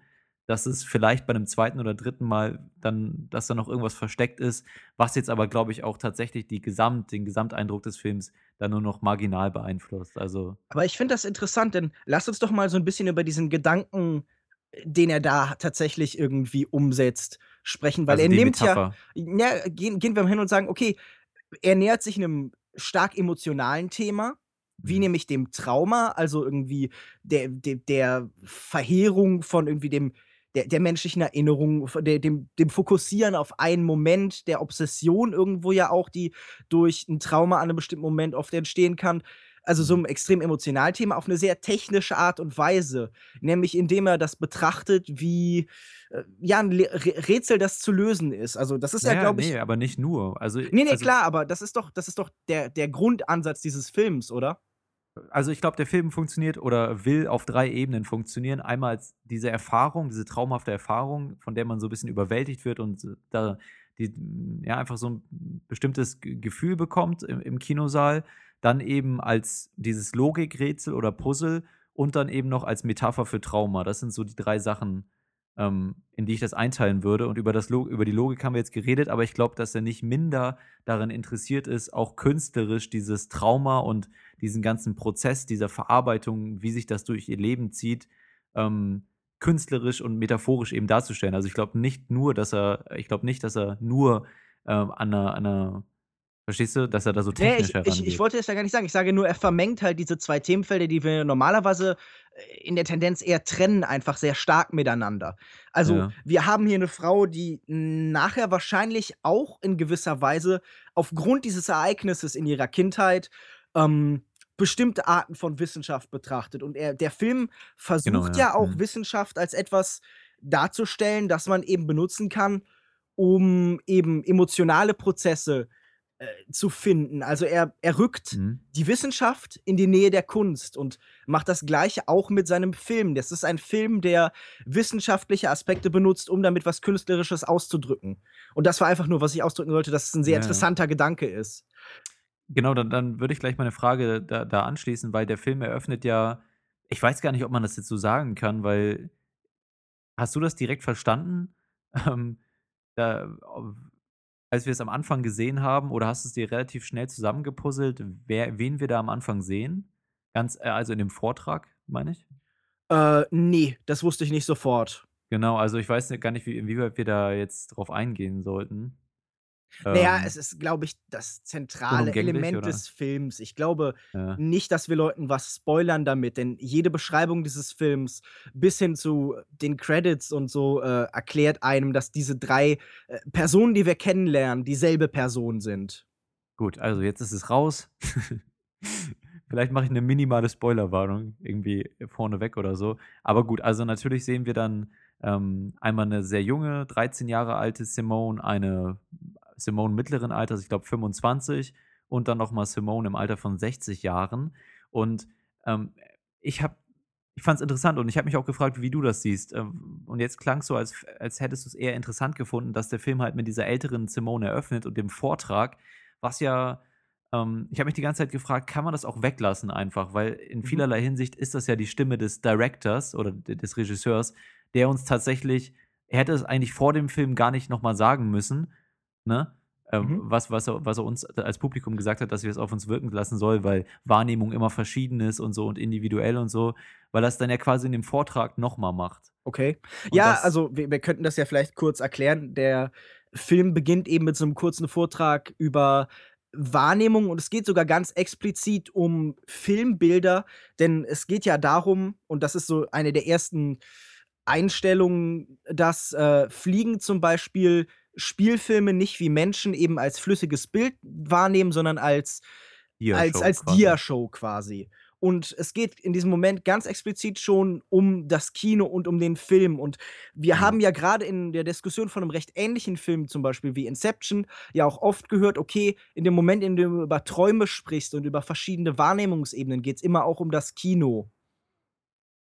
Also, das ist vielleicht noch 'ne Ebene, auf der man diesen Film lesen könnte als, äh, Parabel auf das Kino. Genau, also, ähm, du fandest es interessant, dass der Film so eröffnet hat und quasi die Stimme des des Regisseurs einmal direkt 'ne Ansprache vorne vorne weggenommen hat, halt in der Form von der 60 Jahre alten Simone. Ich weiß ich habe das nicht so wahrgenommen, weil ich habe Mhm. ja den, äh, Film in der Pressevorführung gesehen, nicht in Anwesenheit des, äh, Regisseurs und Ja. hatte gar nicht das Gefühl, hier spricht der Regisseur zu mir, sondern, äh, ja, also, natürlich insofern, wie eben Regisseure durch ihr Drehbuch auch oft sehr unmittelbar sprechen. Also, ich hatte das Gefühl, es ist so auf so 'ne Art auf so 'ne Richard Linklater Art, wo man die Stimme des Regisseurs wahrnimmt, aber sie vermengt wird mit der der Figuren. Mhm. Und es hat mich gecatcht. Ich ich muss einfach all allgemein sagen, ich habe mit Leuten gesprochen, die diesen Film überhaupt nicht mochten, die gesagt haben: „Okay, Ja. der ist übermäßig verkopft und verliert sich eben in seinen stilistischen Spielereien und so.“ Und Mhm. irgendwie haben mich diese ersten 2 Szenen, auch die 2. Szene, in der dann Simone mit jedem Schritt, den sie macht, die Welt um sich herum beeinflusst Ich glaube, das ist, glaube ich, sogar das 1., was wir sehen. Ja, genau, ich, ne? äh, äh, das könnte sein. Äh, das ist hat mich einfach unglaublich fasziniert. Ganz unabhängig Ja. davon, äh, was es bedeutet hat, hat es mich irgendwie, äh, Mhm. gehookt halt. Es hatte mich sofort am Haken, dieser Film. Fand ich sehr interessant einfach, wie wie dieses Ganze ich habe auch kurz am Anfang so 'n bisschen handwerklich darüber nachgedacht, wie die's gemacht haben, aber ich glaube, es war dann doch gar nicht so anspruchsvoll, ne? Ja, du schneidest halt immer. Genau, ja. Es Aber es war auf so jeden Fall 'n kompliziert. interessanter Look, fast so 'n bisschen Stop-Motion-mäßig. Mhm. Ähm, ne? Ähm, ja, hat mir auch sehr gut gefallen und dann und ich muss sagen, dass auch diese diese dieser Vortrag, mit dem dann quasi in die ganze fachliche Thematik eingeführt wurde, dass der mich auch gekriegt hat, weil man muss auch sagen, war auch einfach 'n guter Vortrag so, ne? Also, wenn ich den jetzt in der Uni sehen würde, würde ich sagen: „Jo, Äh, Ja, Finde ich ganz interessant. bisschen, also für so eine sehr spezifische Konferenz vielleicht ein bisschen oberflächlich. Mhm. Ja, es hat so ein bisschen schon, was, ja. so, äh, wenn, wenn du Vorlesungen in Filmen siehst, dann haben die ja immer sehr, sehr spezifisch was mit dem aktuellen Thema zu tun. Ja. Und es ist, in der Regel ist es dann so, der Professor sagt zwei Worte und dann klingelt's oder dann rennen alle raus oder so, dann ist es vorbei. Und Mhm. ich, ich musste sehr lachen, gerade bei einem Film, den ich erst vor kurzem gesehen habe, wo dann irgendwie jemand so sagt, so, ja, die Geschichte war schon immer voller Gewalt. Okay, bis zum nächsten Mal. Wie, bei welchem Film war das denn? Ah, ich überlege gerade. Dann müsste ich jetzt nachgucken. Äh, müsste ich nachgucken, was ich gesehen habe. Na gut. Ja, also, hm, es war auf jeden Fall alles sehr, sehr viele interessante Ideen, die da verwoben werden. Das muss man dem Film auf jeden Fall lassen, egal, äh, ob man jetzt am Ende da sitzt und äh, sich denkt, what the fuck, und sich so ein bisschen am Kopf kratzt oder ähm, von dieser Erfahrung halt so, so begeistert war wie ich und wie du ja anscheinend auch einigermaßen zumindest. Mm, Und ich muss sagen, dass künstlerisch mich das alles auch ziemlich überzeugt hat. Die Bilder und, und ja, und auch dieses enigmatische Rätsel, was einen ja auch, was ja auch der, der Sinn ist, manchmal einen zu verwirren und, und wie wirklich dieser Prozess dargestellt wird, der sich teilweise wiederholt und äh, von dem sie nicht loskommt und, und ähm, wie dann ihre Ängste, in, in welcher Form ihre Ängste dargestellt werden in manchen Szenen. Also es hat mir schon so als Metapher für diese Traumabewältigung ziemlich gut gefallen. Äh, ja, das geht mir absolut ähnlich. Ich muss einfach sagen, dieser, dieser Prozess, den sie durchmacht, eben von dem kleinen Mädchen, das unbedarft ist oder sagen wir mal so, die damit halt so äh, prä- oder, oder, oder pubertäre Reaktionen drauf umgeht, die irgendwie mit so einer äh, stellenweise sehr kuriosen und sehr ungewöhnlichen Sexualität daran geht, mit äh, Mhm. dem Versuch, sich selber in Zustände zu versetzen, die sie erlebt hat, über die Frau, die eben das künstlerisch macht, die zur Fotografin und äh, Collagenarbeiterin wird, bis hin zur Wissenschaftlerin. Ich mag, dass er sich dem Trauma von so einem sehr facettenreichen Blick auf die menschliche Erfahrung nähert. Mhm.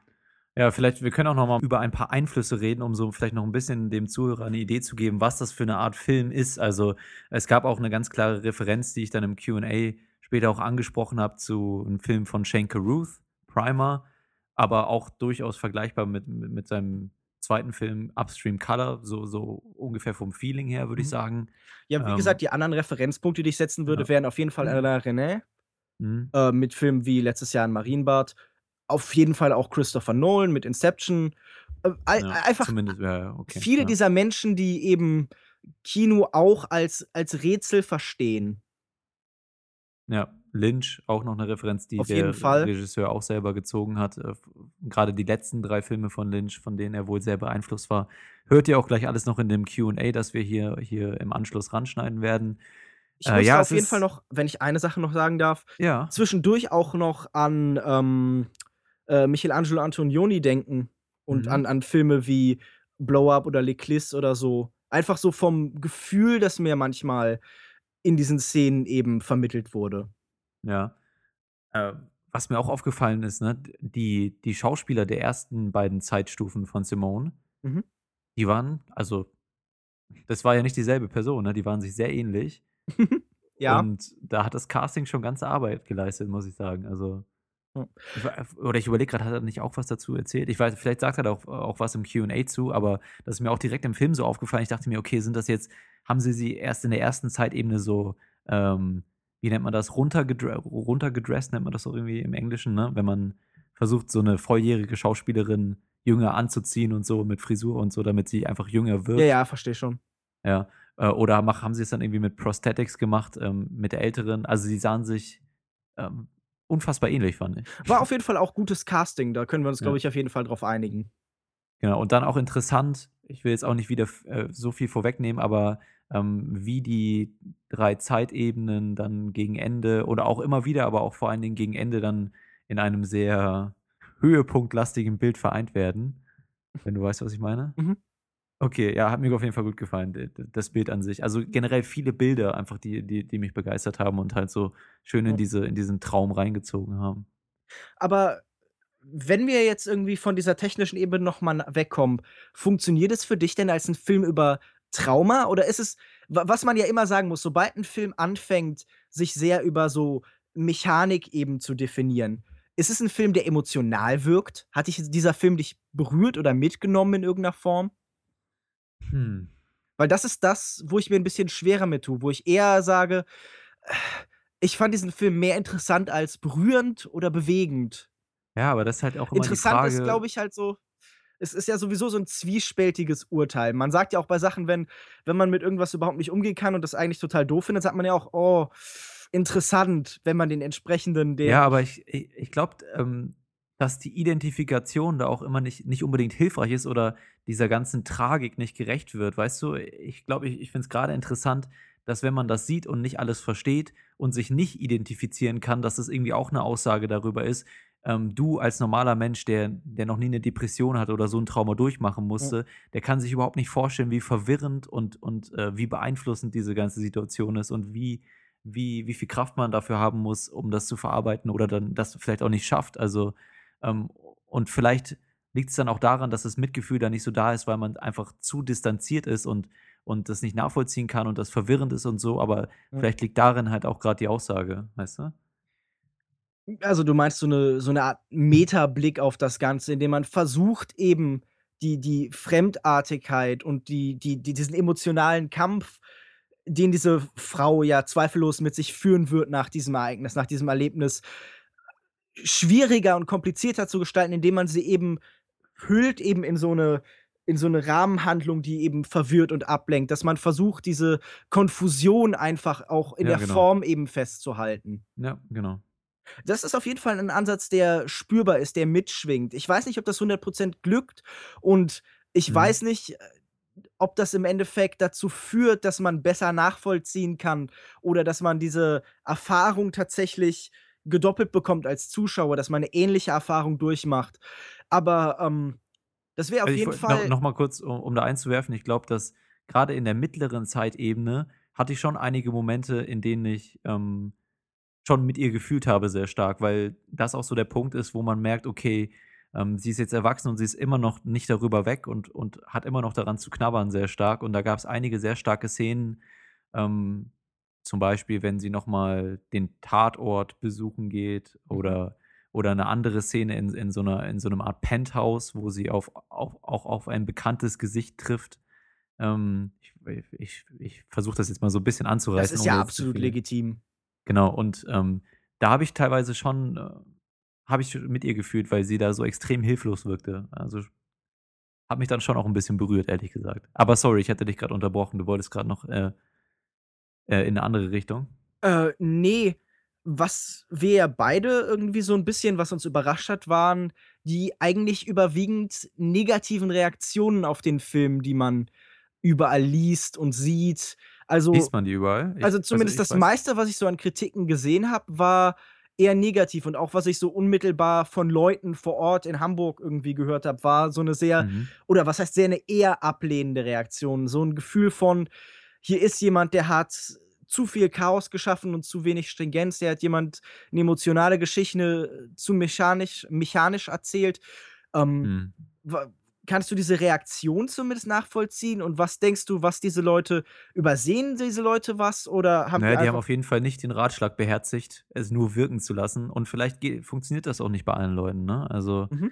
Hm, v vielleicht kann der eine oder andere dann den Kopf halt nicht ausschalten und ich kann schon verst verstehen, dass es dann teilweise frustrierend ist, weil zumindest jetzt bei meiner ersten Erfahrung mit dem Film sich die logische der logische Zusammenhang zwischen manchen Szenen nicht wirklich ergibt oder zumindest Mhm. überfordert und wahrscheinlich auch gewollt so. Aber ich kann auf jeden Fall sehen, dass es für manche Leute sehr frustrierend sein kann.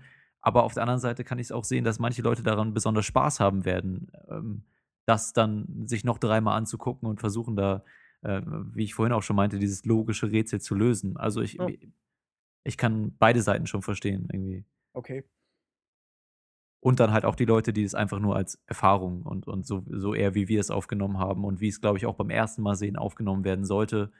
Hm, aber anscheinend hat es ja für diese Leute, mit denen du geredet hast, dann auf dieser Ebene nicht funktioniert, wenn sie sich dann, äh, gezwungen gesehen haben, auf auf 'ner logischen Ebene sich mit dem Film auseinanderzusetzen. Na gut, okay, also Endorphin, ein ein Film mit, äh, verschiedenen Zeitebenen, mit verschiedenen Interpretationsebenen, ähm, und eigentlich jetzt, wo wir also, ist ja auch schon 'ne Weile her, seit seit wir den Film gesehen haben, besonders du, weil du ihn relativ zu Beginn des Festivals gesehen hattest. Und jetzt, je mehr wir drüber reden, desto mehr Lust bekomme ich eigentlich, den noch mal zu gucken, Ja, geht mir gesagt. ähnlich. Ja? Also, ist 'n Film mit ganz viel Potenzial auf jeden Fall, äh, auch für den Zuschauer. Ähm, Äh, auch, für, auch, für den Zuschauer. auch für den Zuschauer. Das ist natürlich gütig von dem Film. Äh, ja, aber du weißt, was ich meine. Ich kommen, weiß, wir zu unserem, kommen wir zu unserem Fazit. Ähm, eine Empfehlung für welche Leute und, und Sternewertung auch gleich noch mit hinten dran, bitteschön. Äh, eine Empfehlung wahrscheinlich für jeden, der halt mit der Enigmatik, der Rätselhaftigkeit von Filmen umgehen kann und sich nicht darüber ärgert, wenn er nicht die hundertprozentige Lösung für alles äh, präsentiert bekommt oder wenn die nicht erarbeitet werden kann. Weil ich es ist, glaube, ein Film, der eben wie ein Trauma funktioniert. Man, man kann das Ganze nur irgendwie selber für sich in Sinn geben. Man wird das nie vollständig erfassen können. Mhm. Sternewertung. Und äh, für eine Sternewertung würde ich 3,5 von 5 Sternen geben. Okay.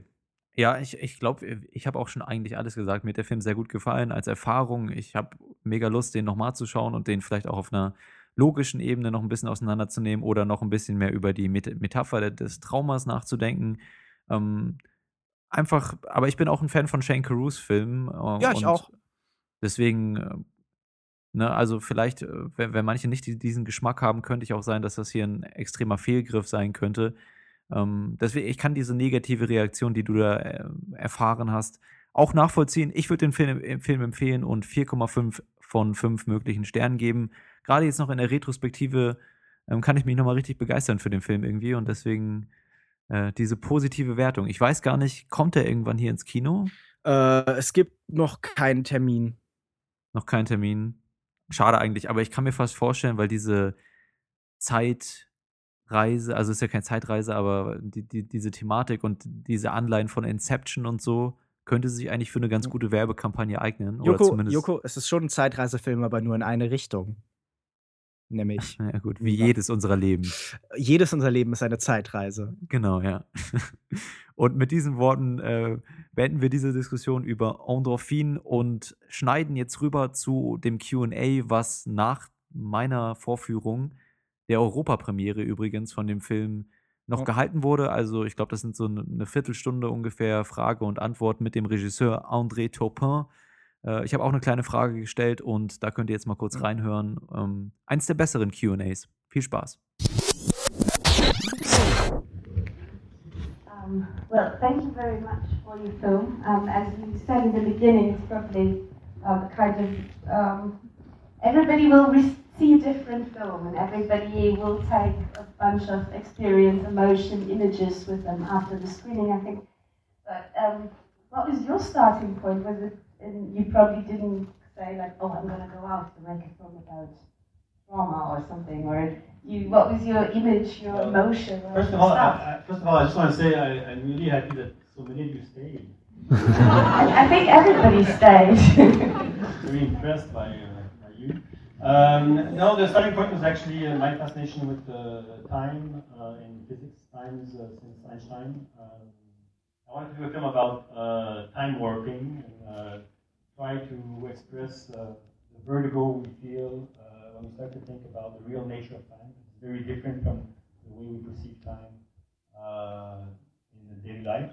And for several years, I, I wrote very conceptual pieces that um, were not interesting at all. And uh, I, I felt that uh, when I started to get interested in the characters themselves, then I found uh, that uh, this is what uh, real story is based on, although this is not a real story. But um, and so I started writing about characters, and I got attached to them, and then uh, I started plunging into time consciousness, and that's when the story really. Your character Simone, um, how did you uh, approach her? How did she develop? And maybe also a bit about the actor. Yes, well, Simone's character, uh, I have to admit, is very thin.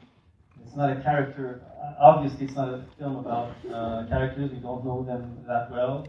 Uh, what was very important for me is to show a character that is what happens to her is more important than, uh, than what she is, and what happens to her is witnesses a terrible uh, murder of her mother, and she's stuck with a weird reaction with that murder.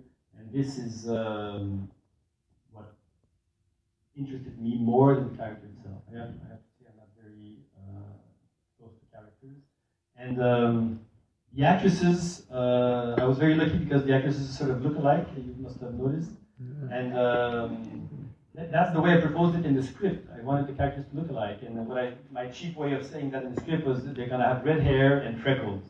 And I thought that uh, that you know I could do that with makeup and hairstyling, and but finally in the casting, turns out we saw a lot of, uh, of uh, actresses for both roles, and the casting, my two first choices were them.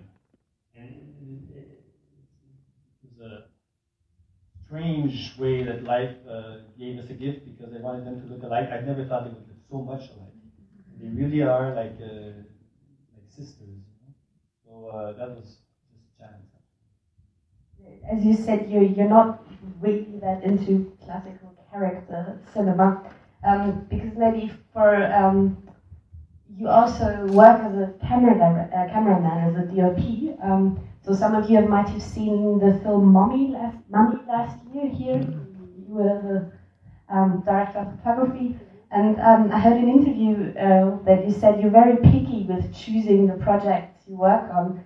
And you're also very picky with choosing films to direct because this is your first feature in more than 10 years? 14 years. It's 14 years.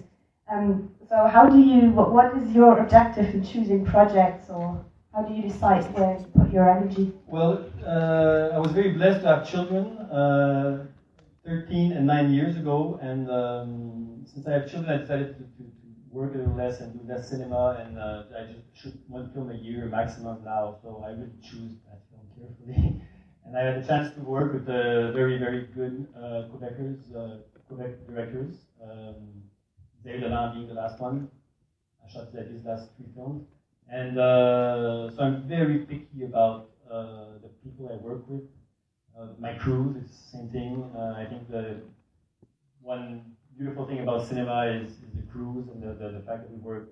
I know it's a cliche, but it's really a, a, team effort. And when you're making a film, you're going up a mountain together. And I really consider that to be a, a big part of the thrill of making a film. So, uh, so I choose them carefully. In my projects, I don't make a lot of films. Uh, because I, I work as a cinematographer mostly, but also because I'm an extremely slow writer. Uh, it took me like eight years to write this film, and I was not ready to shoot it. And my producer said, "You got it. It's a good script. You got to do it now." You know, I, it kept on, on changing and changing and changing, and I could have written it for the rest of my life. Same thing for editing. I could edit months and months and, and keep changing the, the story. But um, that's why I don't. I don't think I will do another film. 10 years. I, I have to get an idea, so.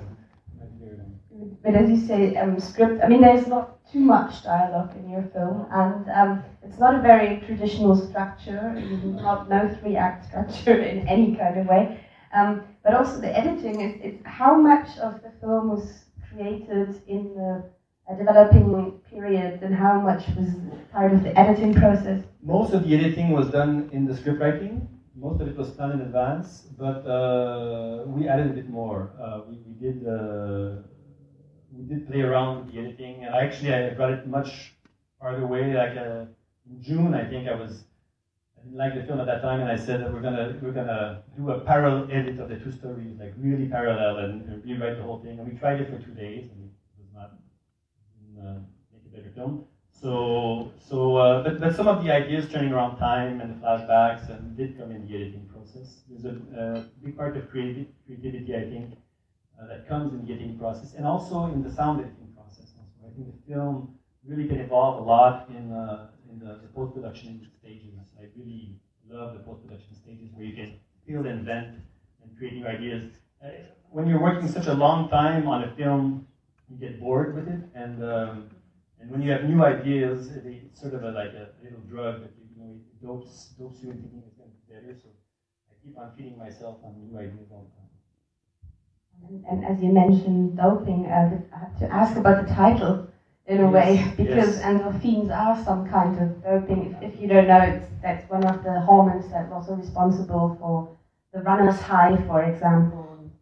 Yeah. Orgasm, fear, and sports. Uh, yes, I think it's not a. I think there's a problem with the title because it, a lot of people, when they hear the title, they think it's going to be a Schwarzenegger film, and uh, like an action-packed. Uh, you know, they confuse it with adrenaline. But um, what I like about the title is the, is the fact that it conveys a film that is uh, sort of a drugged up film. It's more a sensorial experience than a narrative, uh, intellectual experience. And uh, although the film is a bit of both, I really like to convey the fact that uh, there's a, a, a central part of it. And also, I think it's one of the, the uh, one of the elements that, that, that crosses the, the, the, three characters, like a denominator for the three characters. The first one, she, after seeing her mother die, she, she really gets cut off from her emotion and she wants to feel with her tongue. She wants to really, you know, she wants to feel and she hurts herself and I think that provokes endorphin. And the second character with fear provokes endorphin also. And the third one, at the end, nobody really knows that this morphing of three, three characters' faces to me represent a bit of an orgasm That also is, is uh, endorphin. So uh, uh, endorphin um, producer. So I think it's sort of a, a concept that intercuts the three. And by the way, I can't really see the audience, but if anyone of you has a question, raise your hand as high as you can, probably. Oh, so if you want an answer for the film, forget it. okay, there is there is one question. I'm coming over with the microphone. Or oh, can you talk really loudly? Yeah, I can try. Can everybody everybody understand him? Okay. So you talked about wanting to do a movie about time, and so when we see the old Simone in the parking garage uploading her photo, and the first guy who comments is called Primer, is that a little uh, yes, like? That's for you. Right. that is for you. This is a, Primer is a, a film. Uh, independent American film that was made about 10 years ago, I guess, uh, about time travel. And I think it's one of the best films about time travel, except for this one. And uh, but no, I really think that this is one of the films that made me feel the, the real profound vertigo of time traveling. Uh, and yes, it is a it is a direct reference. But also, like uh, the style of narration is kind of similar to um, films like Upstream Color, that in that weird way did you like get a bit of inspiration for your movie from that? The, the, main influences I got for the uh, type of uh, time warping experience is more from uh, Lynch's last three films. Yeah, right. Uh, I'm a big fan of, and I'm trying to rip off here. But the Lost Highway and Mulholland Drive Inland Empire to me are fantastic films, not for the classical Lynchian uh, horror mise en scène, but more uh, for the, the scripts uh, that uh, deal with schizophrenia and uh, judging of characters and time time um, cycles and stuff like that in a very troubling way. When I see his films and I see them again and again, uh, I always get a very very strong vertigo that, that really, um, I like in, in um, uh, one one thing, as you said, Lynch, uh, he also works with um, kind of voices that sound different, like talking backwards and Twin Peaks and stuff. You use German. Why? Of course. um, I don't know. I've used uh, Hungarian uh, voices before in my other films, and I used German this time. And I have to say, it is a very uh, gratuitous uh, use of your beautiful language, and it is more an aesthetic uh, uh, preference than, than any type of symbolism attached to the, the actual language. Um, also, maybe the fact that I've been uh, was maybe inspired because I've been coming back to the reading a bit of uh, Nietzsche in a very amateur way uh, while I was doing it. You understand German as well, or no, you? Of course not. I think uh, yeah, Nietzsche needs more. No, I understand because I read it in French. I know it's and um, one other thing about the how much because uh, as I said, everybody will see something different in this film, and uh, for me, for example, having lost my mother, I think as an early age, similar to the girl in the film. Um, I was wondering, you picked up quite a few points that are kind of kind of connected to also my experience of dealing with a trauma like this. How much research did you put into it? Are you, you talk to people? No, not at all. Actually, to be frank, uh, the uh, my my idea was I wanted the character to be put in a situation which would be cut off from her emotions, and uh, that she would be on a sort of a sensorial uh, quest. Um, but I, have, I, I, I did meet a psychologist um, who have the script approved and talked about it a little bit about the post-traumatic stress, stress. And also because there was a scene with a psychologist and I wanted a bit of uh, expert uh, making sure I was not committing uh, big uh, cliches or mistakes. And uh, she proved it. She stamped it. But that's that's about it. I did not really go into a deep uh, psychological research. There's nothing. I know the film seems uh, to be sort of psychological or uh, psychoanalytical, but in reality, uh, uh, it was not my inspiration. Was not psychological. It was more about a tricky kind of dreamy uh, time warping experience that I want the audience to imagine. Are there any more questions in the back row? Yeah. Yes, I have actually, but more, more because I wanted to, uh, uh, I want to control control my dreams actually. Uh, the hands, yes, that comes from hands. So if you if you count your fingers uh, a lot uh, every day, like systematically, uh, you'll start uh, by automatic uh, mental process. You start to do it in your in your dreams, and if you start doing it in your dreams, you'll never get to the, the end of the finger counting, and you will that will be like an alarm to tell you that you are dreaming, and that is the first step in, in trying to control your dreams. But it never worked for me. Sadly. Gut, das war unsere Episode. Ähm, viele Filme besprochen. In der nächsten Episode machen wir nochmal damit weiter, die restlichen Filme, die wir noch offen haben, vom Filmfest Hamburg 2015 zu besprechen. Unter anderem Mustang und The Lobster. Zwei wunderbare Filme, über die es sich lohnt, auch vielleicht ein bisschen ausführlicher zu reden. Und danach kehren wir zu unserem regulären Episodenbetrieb hier äh, zurück und besprechen einige aktuelle Filme, vielleicht die in den, nächsten, in den letzten Wochen so gelaufen sind oder die jetzt auch in den nächsten Wochen äh, ins Kino kommen, kommt ja sehr viel geiler Scheiß auf die Leinwände, wenn ich das mal so äh, vulgär formulieren darf. Nein, darfst du nicht. Gut. Ähm, leider fällt mir gerade keine andere Formulierung ein. Und das werden Tja. wir dann alles besprechen. das, das werden wir alles besprechen und wir hoffen, dass ihr dann auch wieder mit am Start seid und uns treu bleibt. Äh, wenn ihr uns unterstützen möchtet, dann könnt ihr uns auf iTunes bewerten. Das fänden wir voll Knorke, wenn ihr uns da. Bitte, bitte, bitte, wirklich, das wäre total super. Oh, da hat es aber einer nötig. Ne? Oh ja, bitte, bewertet uns. Oh. Ordnet uns ein. Bewertet uns. Als wären wir bald Chevalier. Ah. Äh, schreibt uns eine Rezension, wenn ihr Bock habt, oder lasst uns nur eine Sternewertung da. Ähm, folgt uns auf Twitter at longtake.de, facebook.com slash longtakepodcast. Äh, lasst äh, uns Kommentare auf der Webseite zurück über die Filme. Falls ihr die Filme hier auch seht und, und eine Meinung dazu habt, dann lasst uns das gerne wissen. Ähm, Lukas M., wo findet man dich auf Twitter? At Drifter. Und dich, Lukas B. At Kinomensch. Wunderbar. Und ähm, damit verabschieden wir uns aus dieser Episode und, und hoffen, dass ihr auch in der nächsten Episode wieder einschaltet. Bis dahin, eine schöne Woche. Tschüss. Tschüss, tschüss, tschüss. Tschüss. Ciao.